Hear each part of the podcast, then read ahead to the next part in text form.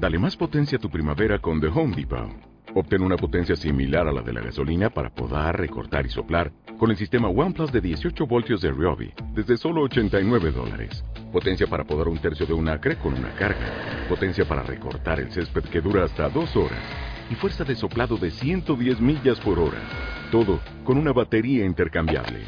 Llévate el sistema inalámbrico OnePlus de 18 voltios de Ryobi. Solo en The Home Depot. Haces más. Logras más. Capítulo 21 Perdonemos también a los que nos han ofendido. Si Inveraray no hubiera sido una ciudad de los Campbell, casi la habría encontrado encantadora. De hecho, era la única verdadera ciudad del oeste de las Islands, y también la sede de la corona en nuestras montañas. A los pies de la mole negra del castillo de Inverary se extendía, por la orilla norte del lago Fine, en la confluencia del río Aray, el pequeño puerto donde fondeaban los barcos procedentes de lugares tan lejanos como Francia y España. Evidentemente, no se parecía mucho a Edimburgo, pero era lo que se semejaba más a esa ciudad en todas las Islands. La ciudad bullía con una actividad frenética. Liam, Donald, Angus y Brian estaban muy nerviosos. Un McDonald nunca ponía los pies en ese lugar, solo y por su propia voluntad. Como ovejas extraviadas en la madriguera del lobo, estábamos al quite del menor gesto hostil o de la mínima mirada demasiado insistente. No era cuestión de permanecer más tiempo del necesario. Ante mis ojos mostraba la riqueza y el poder de los Campbell. Aquí se encontraba también la colina funesta, donde más de un McDonald había perdido la vida estrangulado por una soga. Carne de McDonald colgada de las ramas del viejo roble para alimentar a estas rapaces de los Campbell. Desgraciadamente, esos mismos McDonald habían saqueado dos veces Inveraray.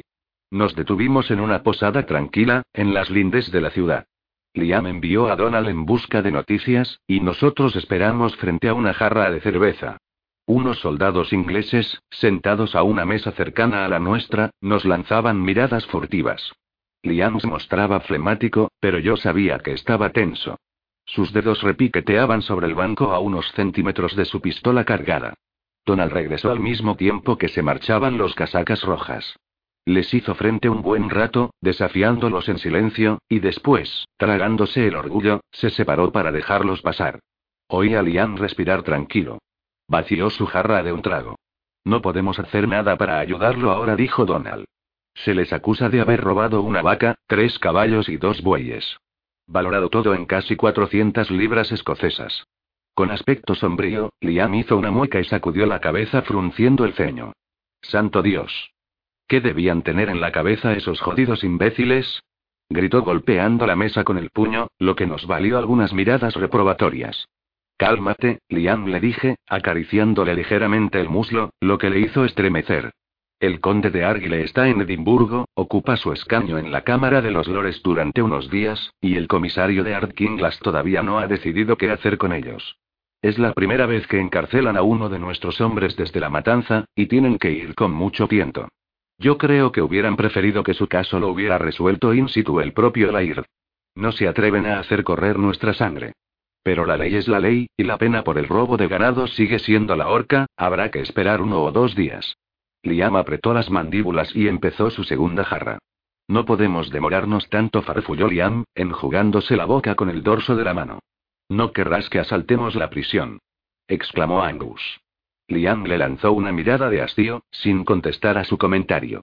Cenamos en el albergue cuando se hizo de noche. La sala estaba repleta de hombres venidos a refrescarse después de una dura jornada de trabajo. Artesanos, descargadores y marinos, una mezcla de rostros sonrojados por los efectos del alcohol. Los comentarios picantes prorrumpían por todas partes y los ojos codiciaban peligrosamente. En un rincón mal iluminado, una mujer se carcajeaba, sentada en las rodillas de un hombre, cuyas manos se perdían bajo sus faldas, mientras su alegre compadre tenía la nariz metida en su corpiño desatado y le manoseaba el pecho con descaro, babeando. Donald observaba la escena, divertido, en tanto que Brian vaciaba con tranquilidad su cuarta jarra evitando cuidadosamente mirarme. Es la hora, dijo Liam lacónico, tirándome del brazo. ¿La hora de qué? Pregunté como distraída, con los ojos todavía clavados en el espectáculo lúbrico. Vamos a buscar un sitio para dormir. Se giró hacia los tres hombres y echó algunas monedas encima de la mesa. Vosotros podéis quedaros aquí. Nosotros iremos a un sitio más tranquilo. Su mirada siguió la de Donald.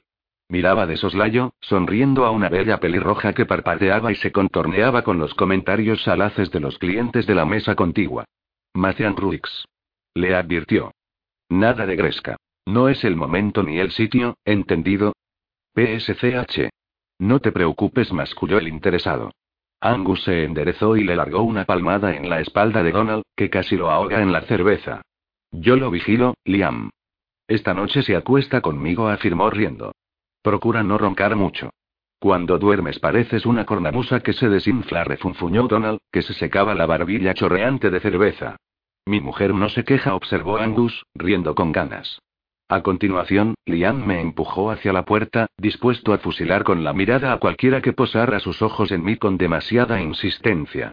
Caminamos por la calzada enlodada, salvando los charcos de agua. El aire era frío y húmedo, y yo tiritaba bajo mi plaid. Maldecía haber olvidado mi capa en la alforja de la silla. Octubre llegaba temprano. El paisaje se teñía de colores cálidos, pero las noches refrescaban y los días se acortaban considerablemente. Liam me pasó un brazo por el hombro y me estrechó contra él, proporcionándome un poco de calor. Nos quedamos en silencio, absortos en nuestros pensamientos. Al cabo de un rato, redujo el paso. Noté que se ponía ligeramente tenso y se llevaba la mano al puñal. ¿Qué pasa? Whist. 115 susurró apretando con más fuerza. Me empujó hacia la sombra de un pórtico y sacó su ar. Yo me apoyé contra el muro, detrás de él, con el corazón latiendo. Parecía esperar a un perseguidor invisible. Su corazón latía con tanta fuerza como el mío. De repente, dio un salto adelante y desapareció. Oí el gorgoteo de alguien a quien estrangulan seguido de una palabrota ahogada. Liam reapareció en el pórtico, arrastrando a un hombre que llevaba el uniforme rojo de los soldados ingleses, con un brazo rodeándole el cuello y un puñal en la garganta. El hombre movía los ojos, aterrorizado, y se debatía del brazo de hierro de Liam, que juraba entre dientes. Soltadme, MacDonald. Voceaba el joven con voz ahogada. Intentaba desesperadamente respirar agarrándose al brazo que lo asfixiaba. ¿Por qué nos seguís? Eructó Liam con el rostro en llamas. El inglés solo emitió un horrible borborismo. Liam redujo la presión, dejando que el aire entrara en los pulmones del desgraciado con un silbido agudo. Quería hablaros, yo puedo ayudaros, se ahogaba el hombre. ¿Ayudarme? ¿Por qué? Para sacar a vuestro hermano de la cárcel de Tolbot, Liam hizo girar al soldado y lo empujó brutalmente contra la puerta, siempre manteniendo la cuchilla reluciente bajo la nuez de Adán, que se movía al ritmo de sus degluciones. ¿Quién sois? Macibor, David Macibor. Liam se quedó un rato en silencio, después empujó al hombre bajo un haz luminoso para percibir su rostro. Se quedó helado. Santo Dios. murmuró con incredulidad. En el momento en que yo pensé que iba a soltar al joven, Liam lo maltrató con mayor violencia y la mirada enloquecida. ¿Qué descaro tienes, Macibor? rugió Liam. No sé qué me retiene para no rajarte la garganta, cabrón. Sé lo que sentís, yo no podía hacer otra cosa, tenía órdenes, balbuceó el soldado, aterrado. Órdenes, una mierda. Y no me digas que sabes lo que siento. No tienes ni pajolera idea, hijo de puta. Lo siento muy sinceramente, no quería, yo no entendía absolutamente nada de aquellas alusiones. Por lo que parecía, esos dos hombres ya se conocían y su relación había quedado bastante mal. Mi mirada iba de Liam, que fulminaba al soldado aterrado y tembloroso, al contacto del acero cortante que se apoyaba cada vez con más fuerza en su garganta. Has traicionado las reglas sagradas, Macibor. Has masacrado a los míos y aún osas decirme estúpidamente que lo sientes. Liam murmuré repentinamente preocupada de que cometiera lo irreparable. Ha dicho que podía ayudarte, quédate al margen, Caitlin gritó. Este cabrón de mierda era del regimiento de Argyle que pasó el valle a sangre y fuego. Le habíamos dado alojamiento Ana y yo, su voz se cortó por la emoción. Macibor me miró como es me viera por primera vez. Has dormido bajo mi techo, Macibor continuó Lian con una voz menos fuerte, pero no menos cargada de ira. Has comido mi pan, mi carne y has bebido mi whisky. M hijo, te quería, te trataba como a un hermano mayor, yo también quería a Coy masculló el soldado. Yo intenté advertiros, McDonald, antes de salir, quería estar seguro de que no dormíais, yo no quería lo que sucedió, no sabía cuáles iban a ser las órdenes aquella mañana. Solo me lo temía, tenéis que creerme, yo no quería, yo no quería eso. Liam cerró los ojos y liberó bruscamente a Macibor, pegando un grito de rabia que resonó en el pórtico. Yo estaba petrificada. Ese soldado había participado en la matanza de Glencoe. El hombre cayó de rodillas y se puso a llorar como un niño a nuestros pies. La escena era patética. Adosado a muro, Liam miraba fijamente el puñal que sostenía entre sus dedos con los nudillos blancos. La hoja temblaba bajo la claridad de la luna. Yo adiviné que luchaba contra su conciencia. Liam, dije tocándole con prudencia el brazo. Deslizó el arma en su cinturón y, cogiéndose la cabeza con las manos, gimió como un animal herido. El hombre de la casaca roja se había refugiado en un rincón y se calmaba poco a poco. Yo quería a vuestro hijo, MacDonald murmuró Macibor tenía la misma edad que mi hermano. Juro por mi madre que no le deseaba ningún mal, ni a él, ni a vos, por cierto. Vuestra esposa era muy amable conmigo, me trataba como si fuera uno de los vuestros. Y ella murió, cerdo cabrón. Soltó Liam entre dientes. Nosotros no conocíamos las órdenes. Había habido rumores, pero, por eso intenté advertiros. Creí que os daría tiempo a huir, nos dio tiempo. Gracias por tu eficacia, Macibor. Ana y Coy murieron de frío. El hombre emitió una especie de queja a medio camino entre un sollozo y un gemido de dolor, y cerró los ojos. Yo no maté a nadie, no pude disparar. Fui incapaz, a pesar de todas las pérdidas y daños que sufrió mi familia cuando devastasteis Argyle. Yo no era más que un chaval entonces. En cambio, vi a mi primo morir en esa incursión, McDonald. Mi familia lo perdió todo. Lo quemasteis todo. La granja y las reservas, la casa. El ganado, desaparecido. He visto cosas que no se pueden olvidar. Te resultas, mi padre tuvo que endeudarse para conseguir que pasáramos el invierno, a pesar de todo, a pesar de la ira, yo no pude disparar a vuestra gente a sangre fría, las mujeres, los niños, santo Dios. ¿Quién mató al pequeño Robert? Gritó Liam, apretando los puños. ¿Quién mató a Mary McDonald y a su bebé de una estocada? Un niño de pecho, Dios mío. Solo encontraron su manita en la nieve roja de sangre, de su sangre. Mi padre. Mi hermana que esperaba un hijo. La violaron, Macibor. Estaba embarazada de seis meses y la violaron. ¿Te das cuenta? Y todos los demás. El soldado jadeaba y tenía que hacer un esfuerzo sobrehumano por controlarse. No sé, McDonald, todo es confuso. Yo disparaba por encima de las cabezas, con la esperanza de que pudieran escapar. Pero ¿qué otra cosa podía hacer? Cada uno tiene su conciencia. Vi al capitán Drummond que disparaba una bala a la cabeza de un hombre poco más viejo que yo. Acababan de abatir a ocho, y Glenlyon había ordenado a sus hombres que lo dejaran con vida después de darse cuenta de que llevaban unas cartas de protección encima. Drummond se encargó él mismo de hacerlo. Yo había jugado a cartas con ese chico hacía dos días y, de repente, lo veía en la nieve tumbado, con la cabeza reventada. Esa imagen se me aparece todas las noches, no os podéis imaginar, se tapó la cara con las manos y dejó ir un grito ronco que resonó en la piedra húmeda. Yo tenía un nudo en el estómago. Comprendía el deseo de Liam de matar a ese hombre. Sin embargo, los remordimientos de Macibor eran un castigo muy pesado. A su lado, la muerte sería para él una liberación. Me acerqué suavemente a Liam, sin atreverme a tocarlo, por miedo a que me rechazara con brutalidad. Él percibió mi gesto y me tendió una mano temblorosa. Me precipité entre sus brazos, que cerró sobre mí como una tenaza, y hundió su cabeza en mi cuello. Con el cuerpo sacudido por espasmos, sudaba a mares a pesar del frío. Levanté los ojos hacia él.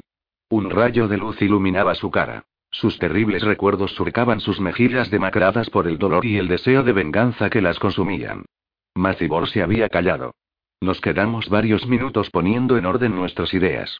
El silbido de las respiraciones y un martilleo lejano de casco sobre la calzada eran lo único que rompía el silencio opresor. Liam se separó de mí y giró en redondo, meditando. Después, se plantó ante el soldado arrepentido.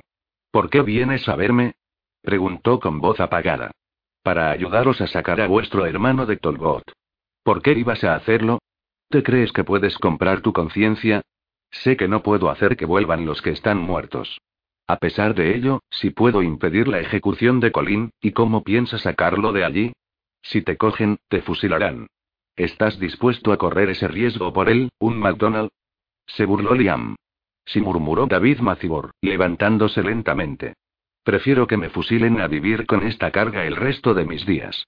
Estoy de guardia de noche en la prisión. Tengo la posibilidad de conseguirlo. No está solo. Finlay McCallen está con él. Lo sé. De todas maneras, no puedo garantizar nada en cuanto al otro. Liam se puso a caminar de arriba abajo delante del joven soldado, que esperaba su respuesta. De repente, se quedó inmóvil, clavando su mirada en él. ¿Cuándo? Esta noche, no. Es demasiado pronto. Tengo que idear un plan. Si los prisioneros son enviados al fuerte William, las cosas se complicarán. Mañana sabré algo más. Los dos hombres se calibraron. No sé si puedo confiar de nuevo en ti, Macibor. Ya lo hice una vez, vos mismo lo habéis dicho. No tengo nada que ganar, salvo quizá, la paz de espíritu. ¿Y si me tendieras una trampa? ¿Cómo has sabido que estaba aquí? En verdad, no has tardado demasiado en dar conmigo. En el cambio de guardia, unos soldados me han dicho que habían visto a unos McDonald en la ciudad. Yo no soy idiota, sabía bien que erais vos. Solo he tenido que hacer algunas preguntas para saber dónde os habíais detenido. Imbraray no es tan grande. Macibor, estoico, enderezó los hombros y sostuvo la mirada desdeñosa de Liam. Tampoco sería tan estúpido como para venir a veros si no tuviera la intención de ayudaros. Sabía que podíais matarme. Ha faltado poco. Afortunadamente para ti mi mujer está conmigo, si no, en este momento, ya estarías probablemente en el fondo del lago, con la garganta rajada. El hombre se me quedó mirando un poco sorprendido. ¿Vuestra mujer? ¿Actuarás solo? Preguntó Liam, sin hacer caso del último comentario de Macibor. Sí, no puedo confiar plenamente en nadie. Me denunciarían enseguida. Evidentemente, es la cabeza de un McDonald lo que está en juego. Liam apoyó una mano sobre la piedra fría y se frotó la frente reflexionando. Tenemos que estar en contacto, pero no tienen que vernos juntos. Yo podría hacer de enlace adelante con prudencia. Los dos hombres se volvieron hacia mí y se me quedaron mirando. Nunca exclamó Liam, horrorizado. Yo pasaría desapercibida. Tú y los hombres sois demasiado visibles, vuestros colores contrastan sobremanera con los de los Campbell. Yo puedo fundirme en la multitud del mercado y la de una iglesia. Piénsalo un poco. No quiero que corras ningún riesgo, Agraez. Él solo tiene que dejar un mensaje en un lugar convenido de antemano, y yo pasaré a buscarlo. No hay ningún riesgo. Tiene razón, me apoyó el soldado, que me evaluaba con la mirada. Sería la manera más segura. Liam nos dio la espalda y se puso a dar vueltas, con las manos en la cintura, mirando fijamente el suelo con aspecto preocupado, y después levantó los ojos hacia mí. Bien, de acuerdo, asintió, ansioso. Después, contempló a Macibor fríamente. Si le sucediera algo a mi mujer, Macibor, te juro que te saco la piel a tiras y que te arranco el corazón con mis manos para que te lo tragues. ¿Soy lo suficientemente claro? El hombre asintió con la cabeza y tragó saliva. Yo caminaba a paso rápido, con el corazón latiendo, esquivando por poco a la gente que venía de frente. El valioso mensaje estaba en el fondo de mi bolsillo. El gran roble detrás de la capilla había dicho Macibor, bajo una gran piedra entre las raíces la notita estaba allí. Yo apreté el paso, ya que Liam se preocupaba por mí. Me esperaba en la orilla del lago, cerca de una vieja barca desfondada. Liam dobló el papel y lo deslizó en su esporran. ¿Y entonces? Pregunté febrilmente. Esta noche anunció de forma lacónica. Tendremos que encontrar tres caballos. Voy a preguntarle al posadero si puede hacer algo. Si no, habrá que robarlos. Tendremos que esperar en el lado sur de Tolgot, listos para salir pitando. Hay una puertecita para las entregas, es por ahí por donde deberían pasar. Oh. Madre de Dios. Suspiré persignándome. Protégenos.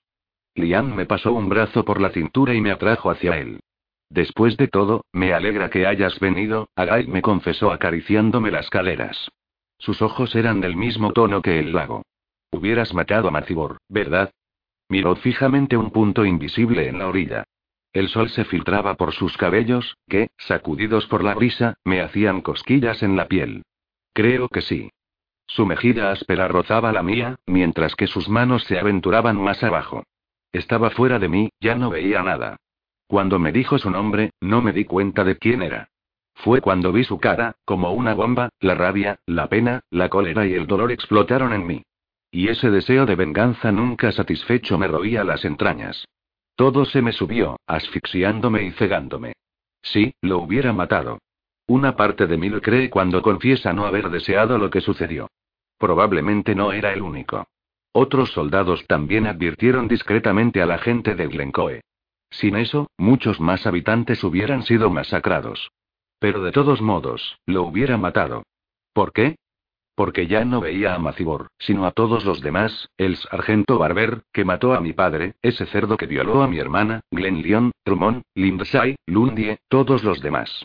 Al matarlo a él, los mataba a todos, ¿entiendes? Sí murmuré, posando mi mejilla en su pecho. ¿Por qué no lo has hecho, entonces? Por ti, por nuestro hijo. Por Colin, levantó su rostro hacia mí. ¿Qué me hubiera aportado esa venganza?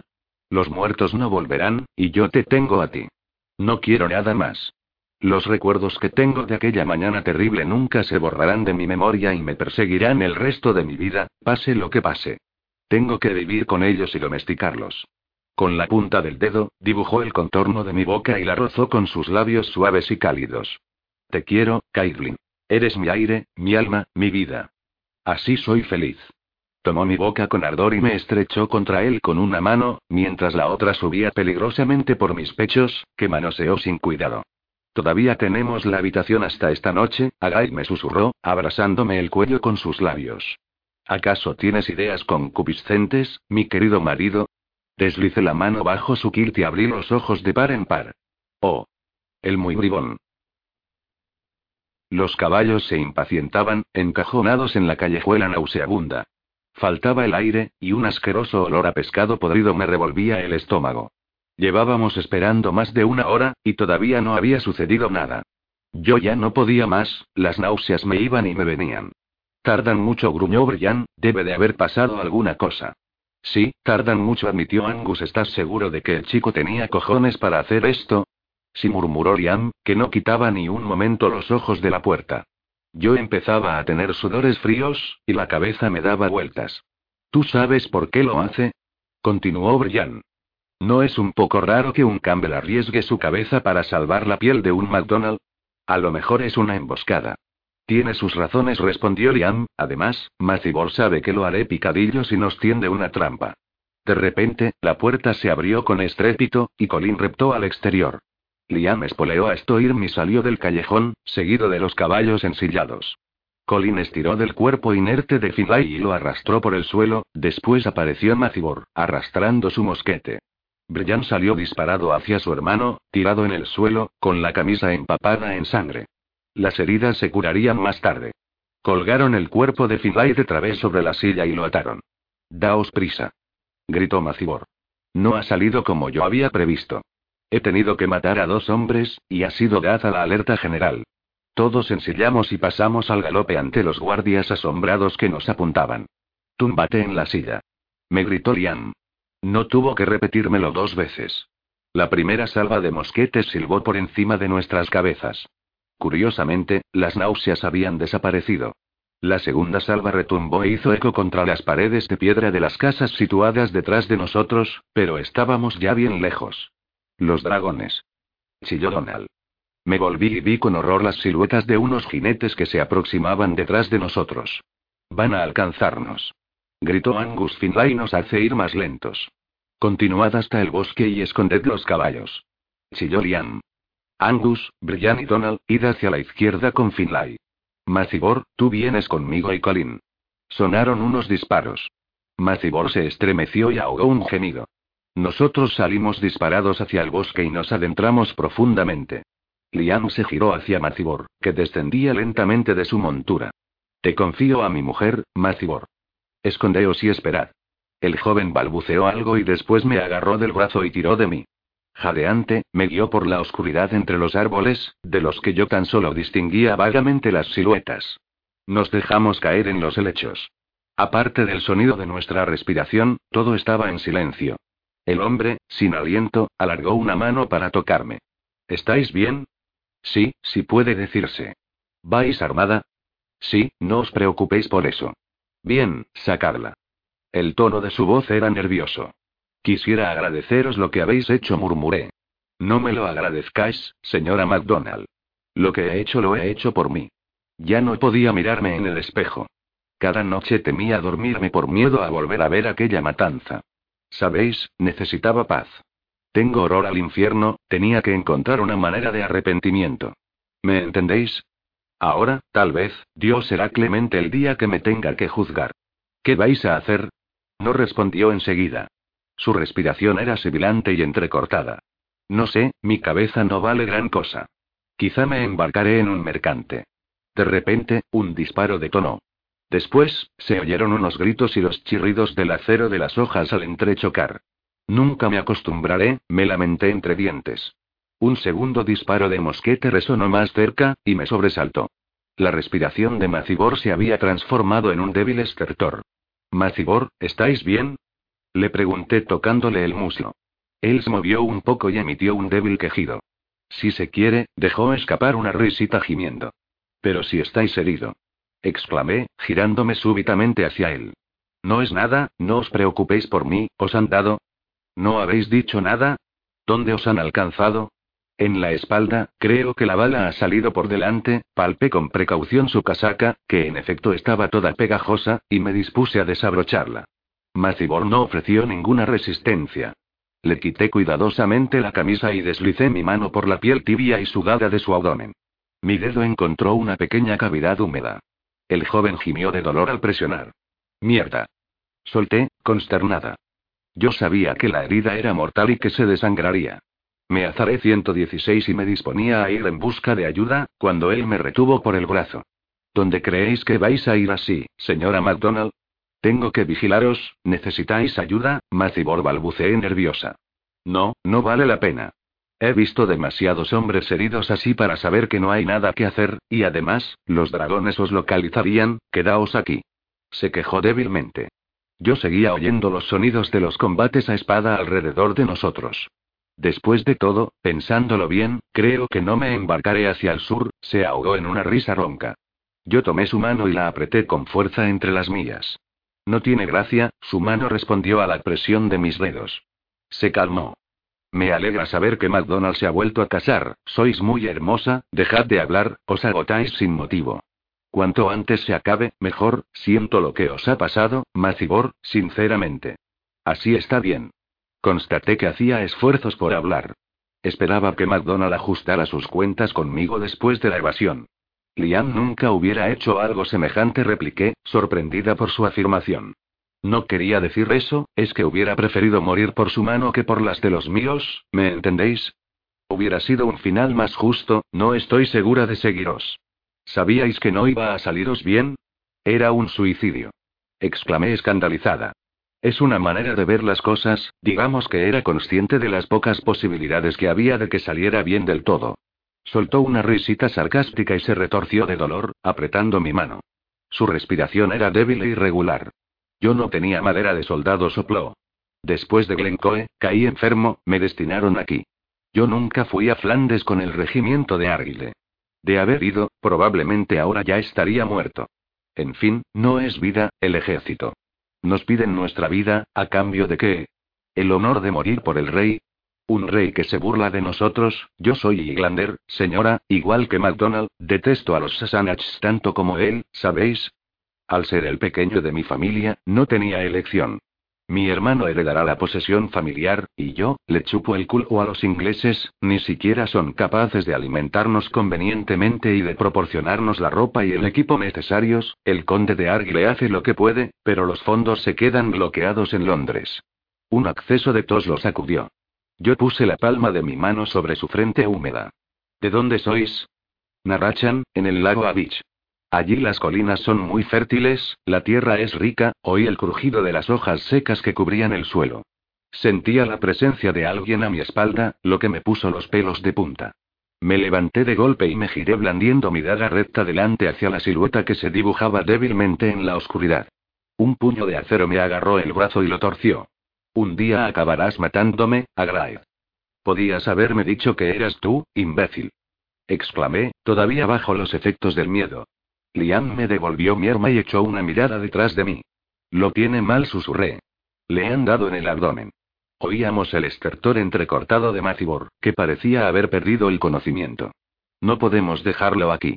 Se va a morir, murmuré. No puede viajar en este estado, Caitlin. Liam se inclinó hacia el herido, y después se sentó pesadamente junto a él. Nos quedaremos aquí, declaró en voz baja. Los otros se han ido con Finlay. Su herida no era grave, pero perdía sangre. Mis manos inspeccionaron el cuerpo de Liam en la oscuridad. Cuando rozaba el brazo izquierdo, se separó con energía. Su manga estaba empapada y se le pegaba a la piel. Estás herido. Exclamé intentando volver a cogerle el brazo. Él me separó con firmeza. No es más que un rasguño, protestó. Pues sangra mucho, tu rasguño repliqué, enfadada. Necesitamos agua y whisky. Liam esbozó un gesto para levantarse, pero yo lo empujé de nuevo hacia el suelo. Deja, estás agotado. Iré yo. Regresé al cabo de unos minutos con unas mancas y las cantimploras de cuero hervido. La oscuridad no me facilitaba la labor. Tenía que limpiar la herida a tientas. Me agaché junto a él y le rasgué la camisa hasta el codo. ¡Ay! Se quejó. Tranquilo, grandullón, me burlé suavemente. Cuando hace falta, hace falta, un largo corte oscuro descendía por su antebrazo. Era imposible juzgar su gravedad. Limpié y vendé un poco la herida con un trozo de tela extraído de los bajos de mis enaguas. ¿Puedes usar la mano? Noté que sus dedos me pellizcaban una nalga con vigor. Después, Liam me arrancó la cantimplora de las manos para verter un generoso chorro de whisky en el gaznate. ¿Así te va bien, Agrait? Me desafió riendo ligeramente. Creo que responde a mi pregunta, dije recuperando la cantimplora. Liam me atrajo hacia él y me besó salvajemente, apretándome contra su torso. Sus manos empezaron a arremangarme las faldas. Liam, no es el momento de esto. Tengo ganas de ti, no puedes saber, dijo buscando ávidamente mi boca. Yo lo empujé brutalmente. Basta, Liam. exclamé, sorprendida. Macibor, probablemente molestado por mi grito de protesta, Macibor se movió y se quejó como para confirmar su presencia. Yo le puse la cantimplora de agua en los labios y le eché un hilillo, que casi lo asfixia. ¿Os duele? Pregunté, dándome cuenta demasiado tarde de la estupidez de la pregunta. Todo entumecido. Solo un débil murmullo se escapaba de sus labios. Le enjugué un poco la frente con una esquina de mi plaid empapado en agua. Los dragones se han ido. Marchaos, seguramente regresarán, de todas maneras, a mí, no me queda mucho, podemos esperar, Macibor dijo Liam. No os dejaremos solo. Desplegó una manta sobre el joven soldado agonizante, tapando al mismo tiempo la casaca roja con botones dorados que relucían en la oscuridad. Delante de nosotros solo había un hombre moribundo echado en los helechos. Liam le ofreció la cantimplora de whisky. ¿Quieres un poco de uskebaut? Gracias, un hombre, no debería morir sin un último trago de uskebaut. Macibor tomó el recipiente y se lo llevó a los labios temblorosos. El líquido le corrió por la barbilla. Liam fue en su ayuda. Creo que puedo oírme con un poco de paz de espíritu, gruñó. Los nombres que llevamos, nos hacen enemigos, McDonald. Pero nombres aparte, yo os respeto por lo que sois. Os pude juzgar durante las dos semanas que compartí vuestro techo, sois un hombre bueno, durante más de 200 años, nuestras familias se matan unas a otras. ¿Cuántas generaciones sufrirán todavía? La rabia se transmite de padre a hijo, McDonald, no lo olvidéis. Liam se quedó mudo unos minutos y posó su mano sobre el hombro del joven. Gap Voice, Macibor 117. Time More 118, David Macibor dejó de hablar. Miró fijamente a Liam unos instantes y después cerró los ojos para hundirse en el inconsciente. Ya nunca regresó. Liam se quedó inmóvil mirándolo un buen rato, y después se puso bruscamente en pie. ¿Dónde vas? Le pregunté enjugándome una lágrima. Le voy a hacer una sepultura, a Gray, tiene derecho. Se giró y desapareció en las tinieblas. Capítulo 22 Cuidado. Veneno en el corazón. Nos pusimos en camino una hora antes del alba. Teníamos por delante dos días surcando los valles y las colinas. Yo tenía el corazón en un puño y sabía que Liam también estaba triste. Poco prolijo, se contentaba con responder a mis preguntas con simples gruñidos o movimientos de cabeza. La siniestra silueta del castillo de Kilchurn emergía entre las volutas de la niebla que cubrían el lago Aue, a los pies del Ben que nos dominaba. Yo me estremecí ante la magnificencia de aquel paisaje. Las laderas enrojecidas por la hierba, los helechos quemados por el sol y los árboles pintados de colores resplandecientes se perdían en las nubes aglutinadas en un montón opaco alrededor de la montaña. Como en un sueño, estaba inmersa en el país mítico de Camelot, de Arturo y de Ginebra, de Lada Morgana y de Merlín.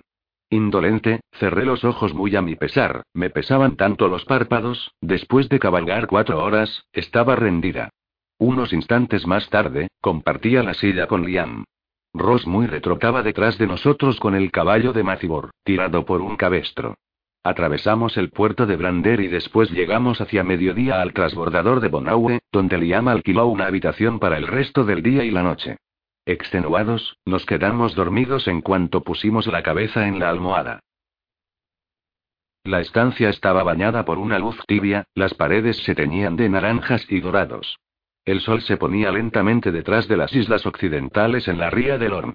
Yo me había instalado en una silla incómoda y vacilante frente a la estrecha ventana del cuartito y observaba las acrobacias de las gaviotas que esperaban su festín diario por encima de los pesqueros que regresaban a puerto, llenos de pescado vivito y coleando. Al evocar ese alimento, mi estómago se quejó sonoramente. El roce de unas sábanas detrás de mí me distrajo de mis vagabundeos gastronómicos. Liam seguía acostado de espaldas a mí, con las piernas enredadas entre las sábanas. Contemplé el cuerpo bien esculpido por músculos de acero y dejé que un humilde sentimiento de complacencia me invadiera. Eres mío, Liam. Mío y de nadie más, como yo soy tuya. La delgada y pálida cicatriz le cruzaba la espalda hasta la prominencia de su cadera. Contuve mis ganas de ir a enredar mis dedos en la masa de rizos cobrizos que caían revueltos sobre la almohada. Se giró y me ofreció su perfil. Con una mandíbula fuerte y angulosa sus pómulos prominentes y su nariz recta, que le daba un cierto aire aristocrático. Su boca, sensual y tan suave, fuente de placer. Un sofoco me sonrojó y me agité en la silla, que se puso a crujir peligrosamente. Si yo soy Badbu, tú eres Cuchulain, murmuré suavemente. Liam abrió los ojos y los entornó a las últimas luces anaranjadas del sol poniente. ¿Qué haces ahí, Agrait? Te miró. Se incorporó sobre un codo adoptando deliberadamente una posición que hacía resaltar sus pectorales. Dios griego posando para la posteridad. Le sonreí. ¿Y? Y amo lo que veo. Su hermosa boca se estiró lentamente dando lugar a una sonrisa alegre, y me abrió sus brazos como invitándome a precipitarme en ellos. Y así lo hice, por cierto. Me acurruqué contra él y le robé un poco de su calor. Su aliento rozaba delicadamente mi nuca como unos dedos ligeros y tibios. Me acarició el vientre amorosamente, con su gran mano posesiva. ¿Has dormido un poco? murmuró a mi oído. Sí, ¿y tú? Un poco. He reflexionado mucho. ¿Sobre qué? Macibor. Entre otras cosas. Se giró de espaldas, arrastrándome con él en ese movimiento, y yo me giré para darle la cara mientras mis dedos jugueteaban con el suave vello que le cubría el pecho. David Macibor ha dado su vida a cambio de las de Colin y Finlay. Hizo una breve pausa y sacudió la cabeza con aire dubitativo mientras miraba fijamente las grietas del techo. ¿Por qué? He intentado ponerme en su lugar y me he dicho que yo nunca hubiera hecho por un Campbell lo que él ha hecho por un McDonald. Macibor era desgraciado, Liam. Tú no lo eres. Él no tenía nada que perder. Tú, sí. Me siento culpable. No tenía que haber aceptado su ayuda. Tenía que habérmelas arreglado solo. Fue su elección. Ya se temía que no saldría aeroso, Liam. Me lo dijo, me interrogó con la mirada. Hubiera preferido morir a manos tuyas, ¿por qué? En justa compensación me dijo. Ese hombre estaba muy atormentado y era muy desgraciado. Una especie de suicidio por poderes. Yo creo que se ha ido con el corazón más ligero. Liam se quedó pensativo, con la mirada perdida. Que su alma esté con Dios, murmuró finalmente, cerrando los párpados. Pasó su mano izquierda por mis cabellos. Estás sangrando, Liam. ¿Qué? Tu brazo, está sangrando. La herida se ha vuelto a abrir. Probablemente habrá que coserla de nuevo. Examinó la larga cicatriz en el antebrazo que dibujaba una línea nítida, del ángulo del codo hasta la muñeca. Le había ido de muy poco. Un poco más y le hubiera seccionado los tendones de la muñeca. No es lo bastante profunda, farfulló. Habría que limpiaría otra vez, si no se infectará. Esbozó una mueca horrorosa. ¿Qué? ¿Desperdiciar whisky del bueno por un simple rasguño? Puf. Clavó sus labios en los míos, ahogando toda protesta. Después se separó ligeramente, para permitir que su mirada azul me contemplara. ¡Qué hermosa eres! murmuró. La punta de su lengua cálida y húmeda dibujó el contorno de mis labios, y después, curiosa y exploradora, se abrió camino en mi boca. Agait Hilemochside. Estoy loco por ti, sin ti ya no sé respirar. Se incorporó encima de mí y me exploró con sus dedos, que se demoraron largamente en mis pechos. Tu cuerpo empieza a cambiar, me gusta mucho. Puso sus labios alrededor de un pezón y lo mordisqueó suavemente. En efecto, mis pechos se habían hinchado y las aureolas eran más oscuras.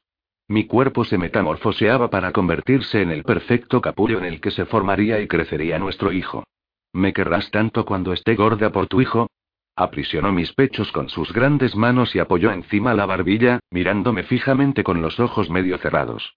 Te querré tanto cuando estés gorda por mi hijo, dijo dulcemente. Te amaré después de que le hayas dado la vida y, también, cuando serás vieja y arrugada como una pasa toda seca. Le lancé una mirada escéptica y torcí la nariz. Si realmente quieres verme envejecer, habría que pensar en alimentarme de vez en cuando. Tengo hambre, Morruin. No tanta como yo, susurró besándome. Tengo hambre de ti, Liam McDonald. Exclamé riendo. Eres un ogro tremendo. La siega había acabado y el grano se había entrojado para que se secara antes de ser llevado al molino para que con él se fabricara whisky, en la primavera siguiente. Las mejores cabezas del ganado se habían vendido en el mercado de Kriev, las otras pacían en las colinas que rodeaban del pueblo.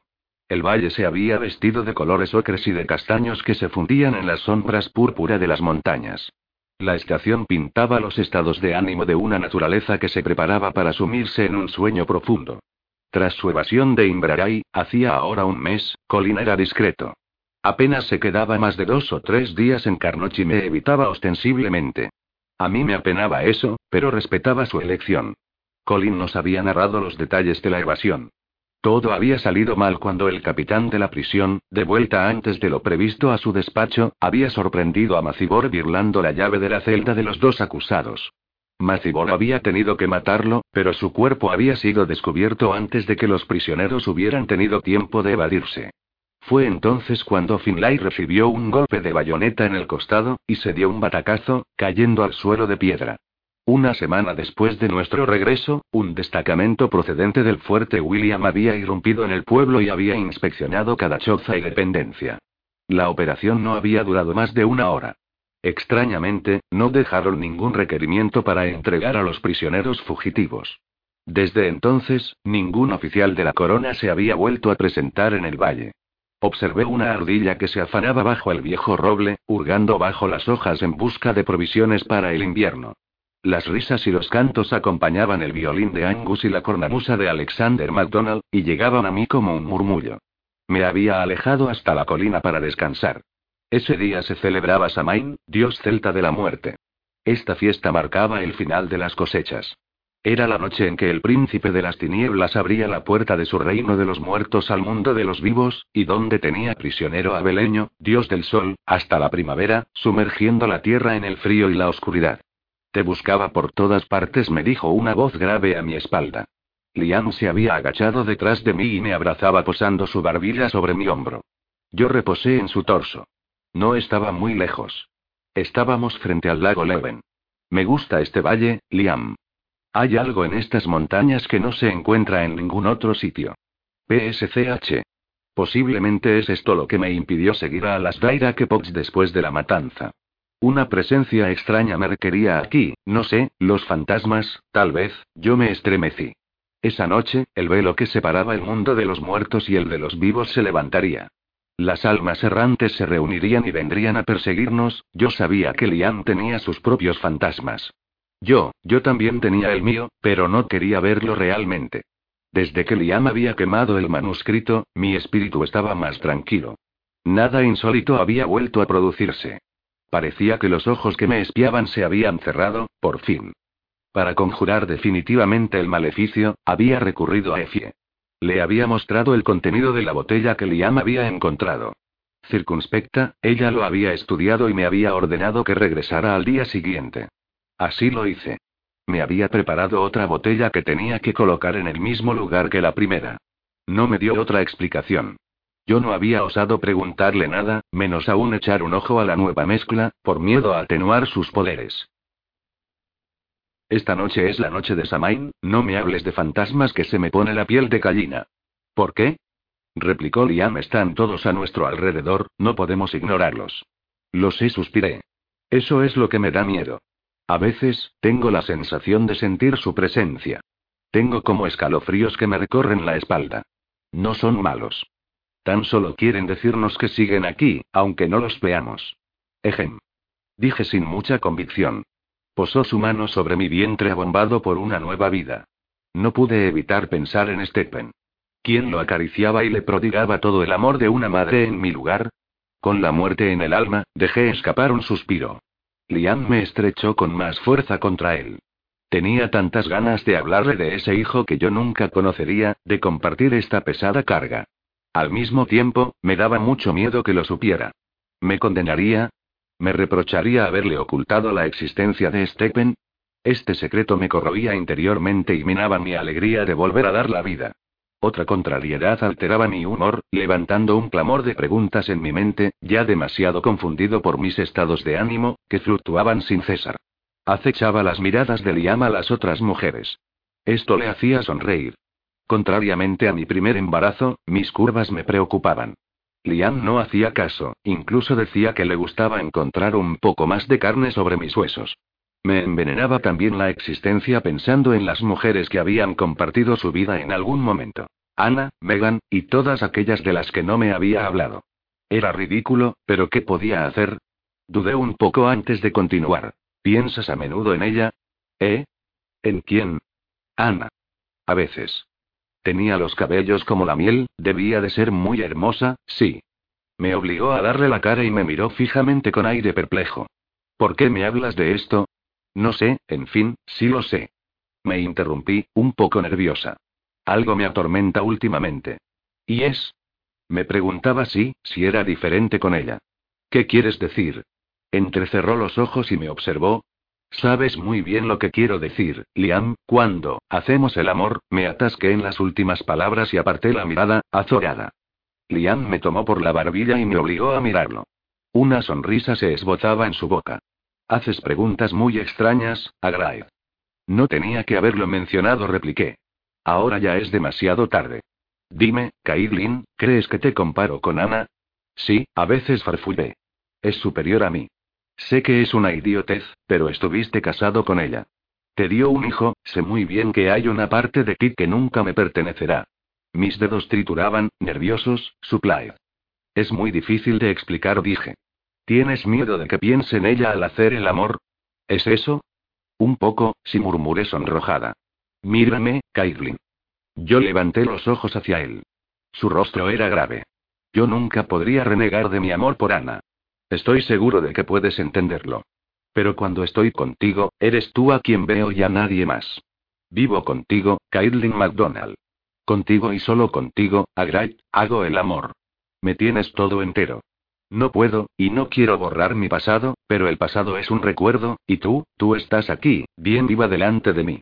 ¿Lo entiendes? Yo asentí. Las palabras se me quedaron pegadas en la garganta.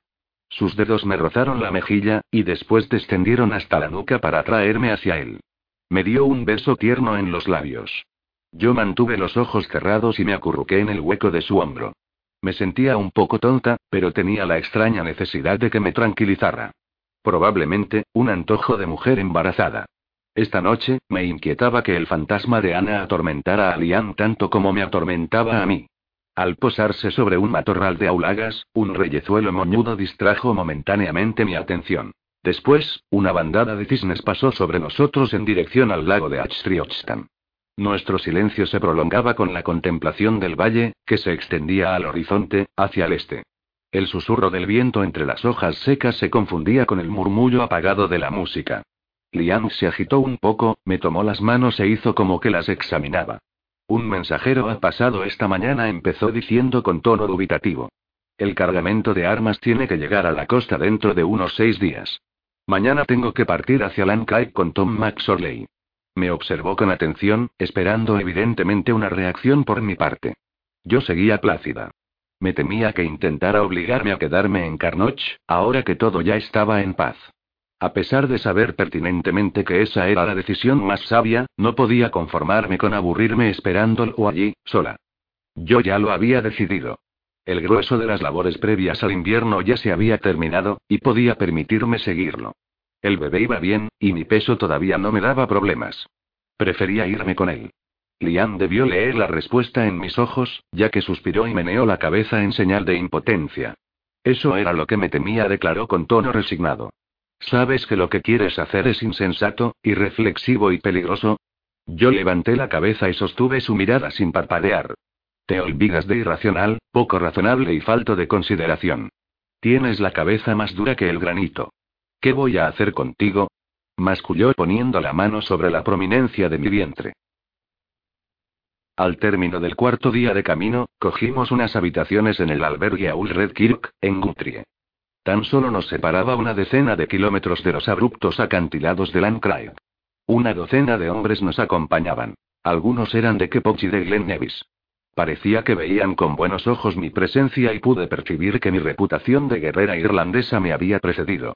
Un hombre de Glen Nevis había susurrado a mi oído, una noche alrededor del fuego, que los poderes de Bagdub no podían resultar sino benéficos en cuanto al resultado de la operación clandestina, lo que yo deseaba ardientemente. Incluso había sorprendido al joven Calum sonriéndome en varias ocasiones.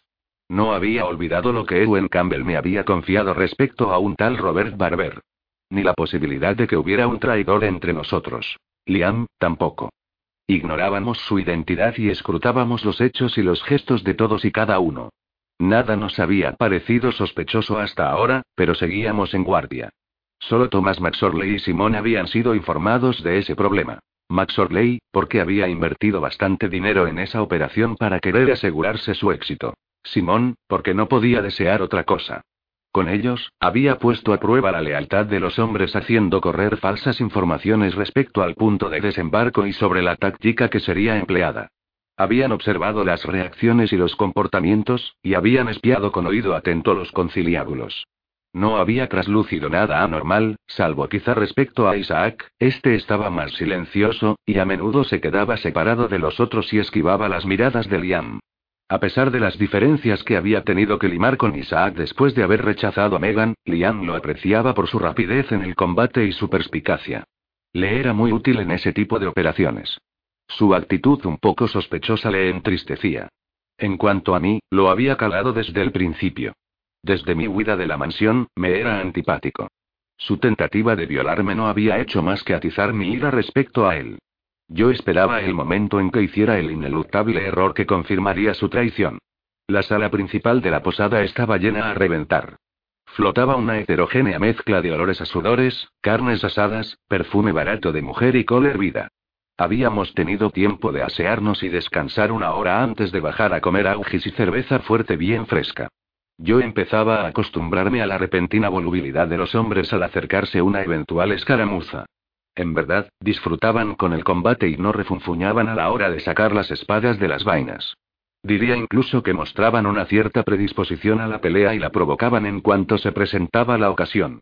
El grupo estaba, pues, de buen humor. Las botellas vacías de whisky y las jarras de cerveza se acumulaban sobre las mesas. Yo me había sentado un poco separada del grupo, sin por ello eclipsarme totalmente, y los observaba, divertida. Mi mente evaluaba la capacidad de esos hombres para ingerir esas cantidades fenomenales de alcohol como si nada, por lo que no había prestado mucha atención a la camarera que giraba alrededor de Liam, como una mosca en torno a la miel. Pero, de repente, sus zalamerías me parecieron cada vez más evidentes, y cuando la bonita morena, de formas demasiado voluptuosas para mi gusto, se sentó sobre las rodillas de mi querido marido, decidí ocuparme del asunto, ya que él no ponía ninguna objeción, e incluso se divertía. Me levanté de un bote y me dirigí con paso rápido hacia la escena que empezaba a desviarse peligrosamente hacia la lubricidad. Me planté delante de ellos puesta en jarras y los fusilé con la mirada. Liam levantó sus ojos enrojecidos hacia mí y empujó con precaución a la joven, que me miraba sorprendida. Caitlin, ¿eh? Pensaba que habías subido a acostarte, dijo con un tono inocente que me sacó de mis casillas. Ya me doy cuenta. En cambio, como también tú puedes darte cuenta, no estoy acostada, me dedicó una sonrisa boba, se levantó delante de mí tambaleándose y se agarró al brazo de la joven, a la que soltó de inmediato al percibir la amenaza en mis ojos furibundos. ¿Esta quién es? Vociferó la chica señalándome con el dedo. Es la señora McDonald, le informó un hombre risueño, con ojos de cordero degollado. Procura no tocar a su marido. Me repasó con aire altivo y me miró fijamente. ¿Es tu mujer? exclamó girándose hacia Liam, que, con toda evidencia, contenía una risa tan loca que amenazaba con hacerlo reventar. Él se encogió de hombros, mostrando una sonrisa boba en su cara colorada. Su aspecto inocentón empezaba a cansarme. La mujer volvió a girarse hacia mí, me examinó con ojo circunspecto, y después me sonrió. Tenéis suerte, guapa. exclamó con desparpajo. No tendréis frío este invierno. Seguro que os calienta la cama como un verdadero carbón ardiendo. Pero eso ya debéis saberlo, añadió cloqueando. Tiró del cuello de la camisa de Liam, y casi se le cae encima, y le clavó un gran beso sonoro en la boca antes de soltarlo. Las risas estallaron. Te voy a echar de menos, cariño, enhorabuena. Eh. Magie. Yo estoy disponible. Gritó una voz indecente. Yo quiero a un hombre, Maquean rió la morenaza metida en carnes, fingiéndose altiva. Separó riendo la mano tocona del irreductible Donald y dio media vuelta en un remolino de faldas para volverse de nuevo hacia nosotros. Ah. Me olvidaba del motivo por el que vine a verte, McDonald, un gentilhombre te espera en la recámara. La muchacha le guiñó el ojo, se dio la vuelta y se fue contoneándose lascivamente.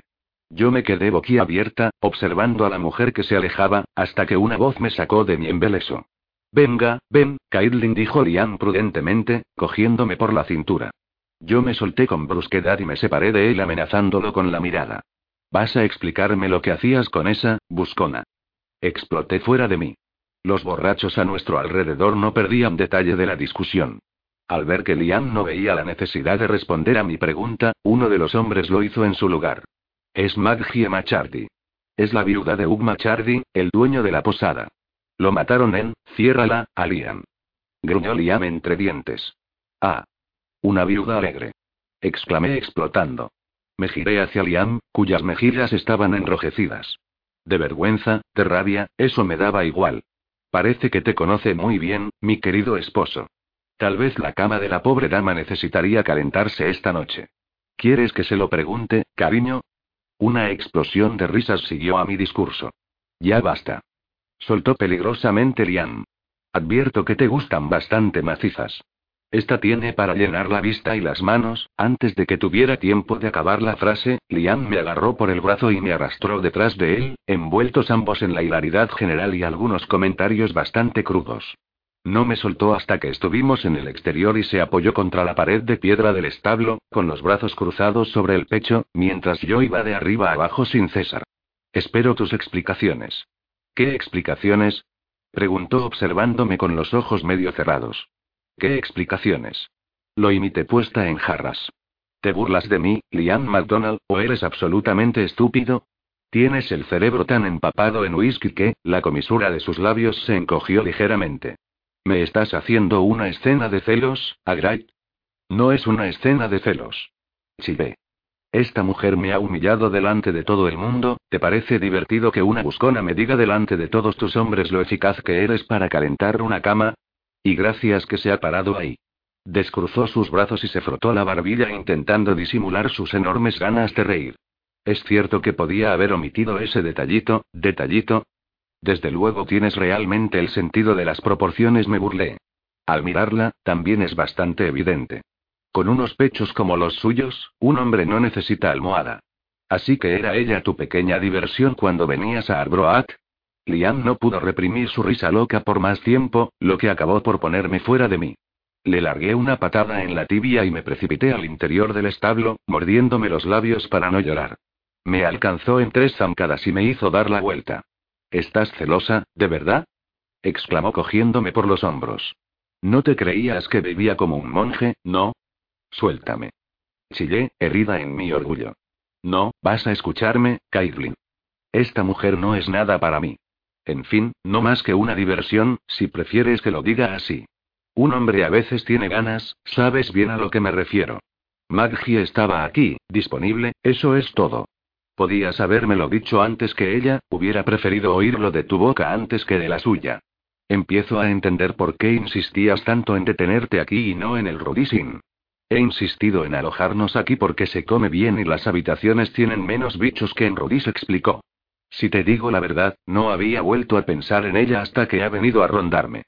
Desde luego, he encontrado la manera de refrescarte la memoria. No me esperaba que se sentara en mis rodillas, y después, yo no he hecho nada malo, por Dios. No. Dije con voz alamera, imitando el contoneo lánguido de la dama en cuestión. Se te caía la baba casi dentro de su corpiño, que, como creo que no hace falta que lo especifique, no ocultaba gran cosa de sus formas más que generosas.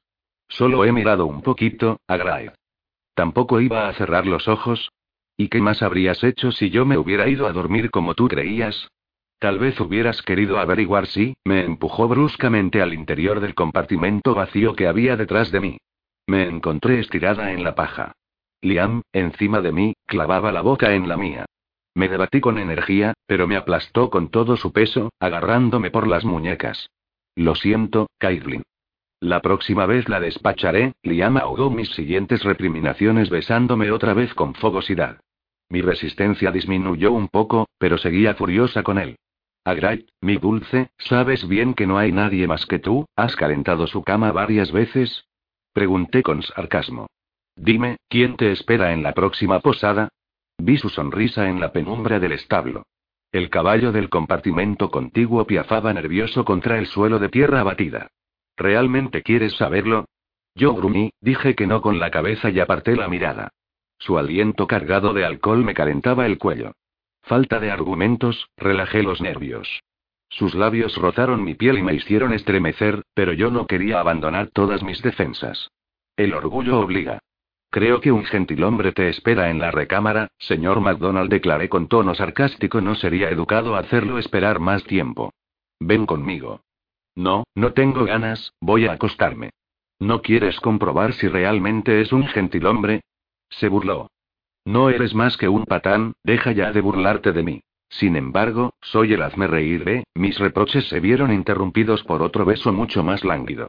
Dejé caer mis últimas armas, por el momento, y decidí, a pesar de todo, seguirlo, por si acaso. El gentilhombre en cuestión esperaba pacientemente a Lian frente a una botella de vino. Al llegar nosotros, se levantó y se inclinó, quitándose la boina azul decorada con plumas de águila. El hombre, de edad madura, más bajo que Liam en más de una cabeza, llevaba un pantalón hecho con tartán azul, verde y blanco, con una chaqueta negra y una casaca de fina lana roja.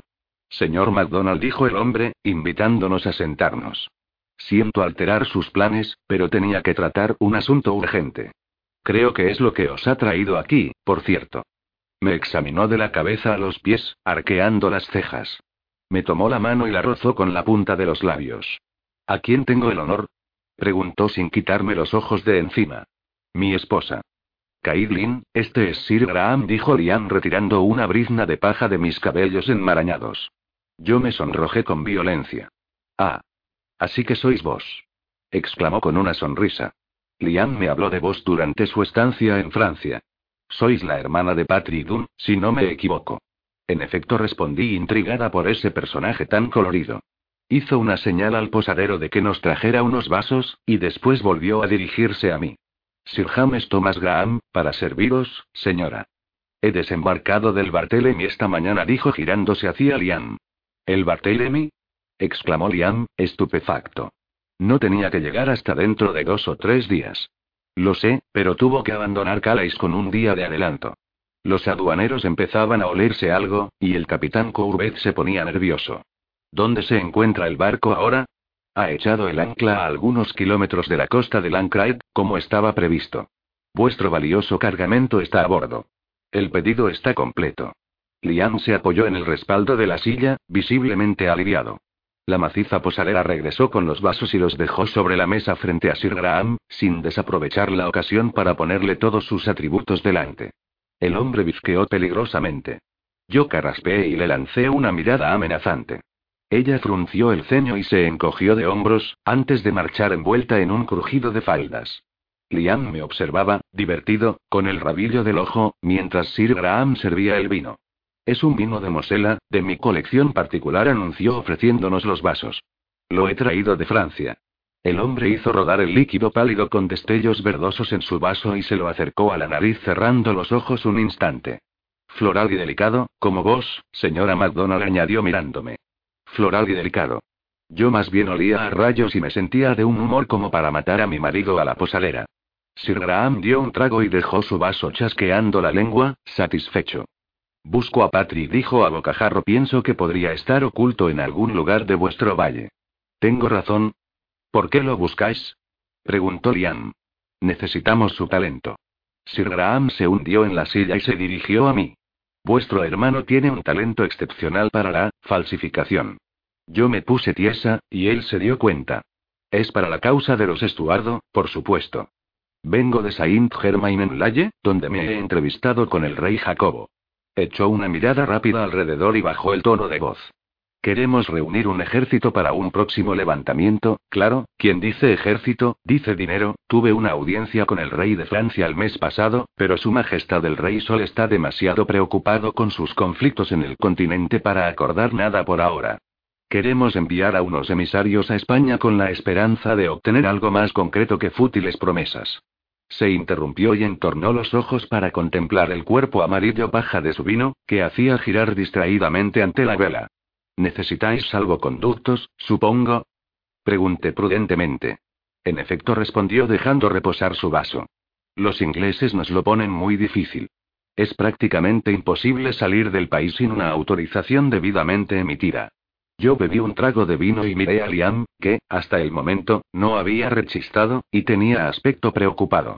A mí no me entusiasmaba la perspectiva de que mi hermano se convirtiera en falsificador profesional, y me temía que Liam sentía lo mismo, sobre todo teniendo en cuenta que Patrick estaba casado con su hermana. ¿Y si se niega? preguntó Liam, cruzando los brazos sobre el pecho. Sir Graham se encogió de hombros e hizo una mueca de decepción. Yo lo sentiré mucho, pero me extrañaría que así fuera. El señor Dunn siempre ha demostrado un gran interés por la causa. Sería una de esas orcas salvajes que se escapan. Sus plumas las maneja mejor que la espada, en efecto masculló Liam. Efectivamente, es único, Liam. Pensamos encargarle trabajos más importantes en un futuro cercano. Este hombre tiene una imaginación desbordante. Arqueó una ceja con elocuencia, después se inclinó hacia nosotros. Entonces, ¿se lo comentaréis? Liam repiqueteaba, nervioso, sobre la mesa. Se lo comentaremos, James murmuró, Magnífico. exclamó Singraham, levantando simbólicamente su vaso por encima de la jarra de agua. Por el rey, de los mares. Por los Estuardo, reyes de Escocia. Entonamos todos a coro. Brindamos con los vasos y bebimos el delicioso vino de Mosela a la salud del rey exiliado. Ah. Dijo Sir Graham, levantando un dedo con gesto teatral. Tengo un regalo para vos, Liam. He querido traerlo yo mismo. Deslizó un brazo bajo la mesa y sacó un cofre largo de caoba que dejó con cuidado sobre la mesa. El hombre acarició la tapa con la punta de los dedos y después empujó la caja hasta dejarla frente a Liam. De parte del señor Franco Islafarge. ¿Quién es? Es el comerciante de armas con el que tuve tratos. Abrió delicadamente la caja y su rostro se iluminó. Magnífica. Murmuró, asombrado.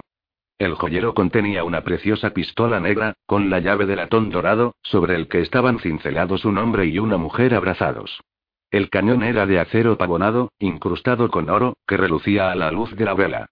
Es una Flock, anunció Sir Graham, contemplando el arma con una envidia no disimulada. Una pistola de repetición con sistema Kaltov. Me había enseñado una igual, dijo Liam, subyugado. Pero esta, es una verdadera joya. Levantó la pistola y la examinó desde todos los ángulos antes de explicarme brevemente el funcionamiento. ¿Ves? Aquí, es el almacén de pólvora, y ahí, es para las balas, me explicaba enseñándome el mecanismo por debajo de la culata. La pólvora es encauzada automáticamente por un dosificador.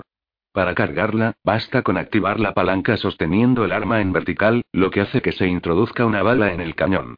El percutor se arma automáticamente al mismo tiempo.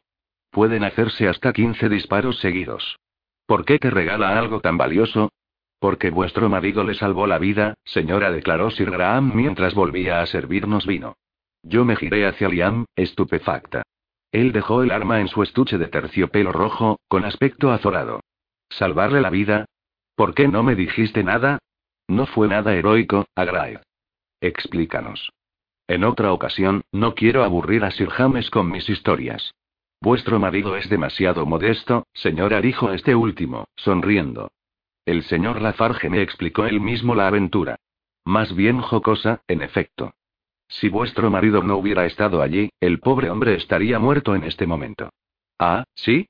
Dije, cada vez más intrigada. Es cierto que había bebido mucho, ese querido Lafarge. Es un amante del whisky escocés, añadió en tono confidencial. Tengo que acordarme de enviarle una caja. ¿Pero qué sucedió? Me tenéis en ascuas, Sir Graham. Liam sacudió la cabeza y se ocultó la cara entre las manos mascullando algunas incoherencias. Sir Graham reemprendió el relato. Pues bien, el pobre se había quedado dormido en una bañera y había metido la cabeza bajo el agua, estaba completamente borracho y su hermosa damisela no estaba mucho mejor que él, echada sobre la cama. ¿La damisela en la cama? Pregunté dubitativamente. La señorita Ernestine. Era en el burdel de la señora Griffard. ¿En un burdel? Chillé caminando de arriba abajo por la pequeña estancia de la posada. No puede ser. Dime que estoy soñando, Liam MacDonald. Yo estaba totalmente desatada. Por fin, podía vaciar la rabia que me roía después de oír el relato bastante jocoso, en efecto, de Sir Graham. Ya entiendo perfectamente por qué no me lo habías contado. No eres tan idiota como para decirle a tu mujer que frecuentas los burdeles de Francia. Santo Dios. Caitlin, si me dejas que te explique lo que hacía allí, necesito un dibujo, tal vez. Sé muy bien lo que se hace en un burdel, figúrate. No es lo que tú te crees, cogí el aguamanil lleno de agua y me disponía a lanzárselo a la cara cuando se abalanzó sobre mí y me lo arrancó de las manos. Escucha, Caitlin, por el amor de Dios. Yo tenía que encontrarme con Flango y Slafarge frente a la puerta de la casa de la señora Griffard. Nunca antes había puesto los pies allí. Una cita en una casa de lenocinio me burlé con sarcasmo y con el rostro encendido. Bastante original, pero podías haberte inventado otra cosa. Al ver que la Farge no se presentaba, pensé que se había olvidado de mí. Entré y pregunté si se encontraba allí. La señora Griffard me indicó la habitación, y después, y después le interrumpí. Llegaste justo en el momento en que el pobre hombre se ahogaba. Pues sí, así fue, dijo Liam, soltándome. La muchacha roncaba en la cama. Se habían soplado una botella de whisky. La Farge se hallaba tan borracho que estaba inconsciente y se había resbalado en la bañera unos segundos antes de que entrara yo en la habitación. Furibunda, me senté en la cama, que chirrió. ¿Puedes explicarme por qué te cita frente a la puerta de un burdel? Él iba a encontrarse con Ernestine cada semana. Después, teníamos que ir a ver un cargamento de armas en un cobertizo, en los muelles, dos calles más abajo. Era para ganar tiempo. ¿Y se supone que tengo que creerte? Dije, nerviosa. Es la verdad, Agrae. Es cosa tuya si quieres creerme o no. Yo no puedo hacer nada más. Volvió a dejarse caer en su silla. Yo lo observé un momento. Su mirada se perdía en el vacío. Se frotó los ojos e inclinó la cabeza hacia atrás y los cerró. Yo me puse a observar sus hermosas y grandes manos, esas manos que se habían posado tantas veces sobre mí, después, repentinamente, las veía sobre los generosos pechos de Maggie, en los cabellos sedosos de Ana, sobre la piel blanca de Megan, ¿y de quién más? Me puse a chillar de rabia, golpeando la almohada con los puños a falta de poder hacerlo sobre él. Es superior a mí sollocé por despecho. No puedo evitar verte con todas esas mujeres, estuvo bien con ellas, Maggie debe conocer trucos que ni siquiera podría imaginar.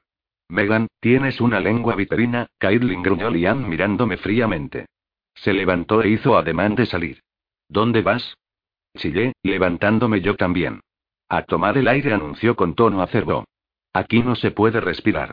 Tendrías que irte a dormir. Mañana nos vamos a Landcraig. No me esperes, tengo asuntos que arreglar. Me puse en su camino desafiándolo. Con Maggie, Liam levantó los brazos al cielo, como un clamor desesperado. Por el amor de Dios, Caitlin. Empiezo a estar harto de tus niñerías ridículas. ¿Pero qué te pasa? Lo de esas mujeres era antes, mientras que tú y Winston, se interrumpió, con la cara descompuesta por una mezcla de rabia y de consternación. Yo me quedé helada y me abalancé sobre él soplando mi rabia entre los dientes. ¿Cómo te atreves? ¿Cómo puedes compararlo? Cerdo. Me habías dicho que lo entendías, espeté, airada. Liam intentaba agarrarme por las muñecas que lo molían a golpes. Yo no había mentido, Caitlin. Sin embargo, ¿crees que eso es suficiente para que lo olvide? ¿Para que no te imagine con él? Santo Dios. Se me quedó mirando con el rostro lívido y los ojos invadidos de tristeza. Si me vuelven a detener, ¿qué vas a maquinar para sacarme? Pues si te crees que me tiraría a un regimiento entero, te equivocas. Chivé. Ya no moveré un dedo por ti, consiguió reducirme y me estiró del pelo para obligarme a mirarlo. Tenemos que vivir con nuestros demonios. Si no podemos domesticarlos, tenemos que hacer el esfuerzo de soportarlos. Estaba jadeante, las narices le temblaban y su corazón latía tan fuerte como el mío. Esbozó un movimiento para soltarme, pero él apretó con más fuerza y estiró un poco más de mis cabellos, obligándome a inclinar la cabeza hacia atrás. Yo tenía todos los músculos en tensión. Emití un sollozo ahogado. Sentía que su mirada me quemaba y me atravesaba hasta el alma. Notaba su respiración entrecortada en mi cuello, sobre el que posó sus labios húmedos. Su mano, que me sujetaba las muñecas, me soltó finalmente para afanarse en mi corpiño. Liam, cállate, Caitlin, Liam, no quiero, mierda. Te vas a callar de una vez. Clavó sus labios en mi boca mientras acababa con el arduo trabajo de desatar mi corpiño con una sola mano. Los pezones de mis pechos hinchados se endurecieron al contacto de sus dedos, que se escurrían por el interior de mi camisa, y gemí cuando los pellizcó delicadamente. Bajo el efecto de sus caricias, mi rabia se transformó en deseo.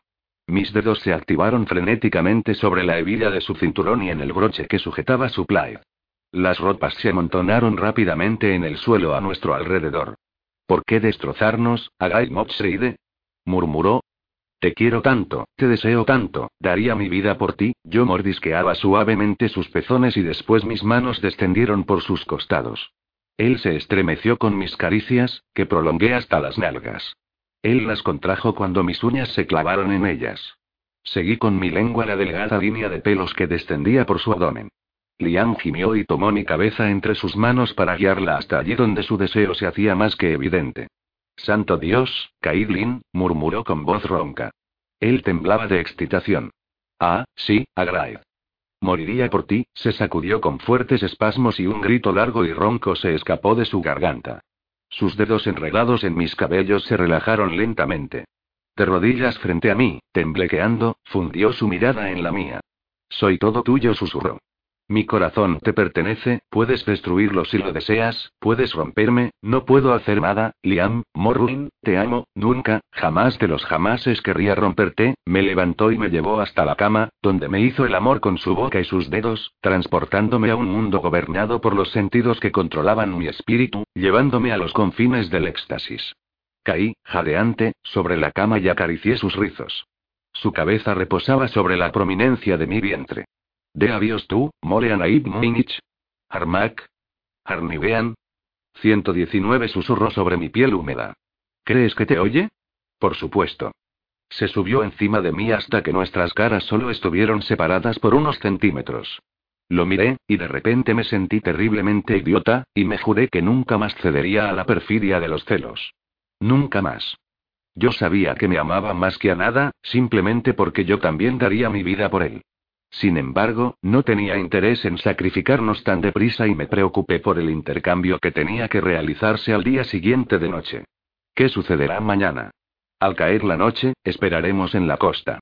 A una señal nuestra, el barco debería enviar unas barcas con el cargamento de armas.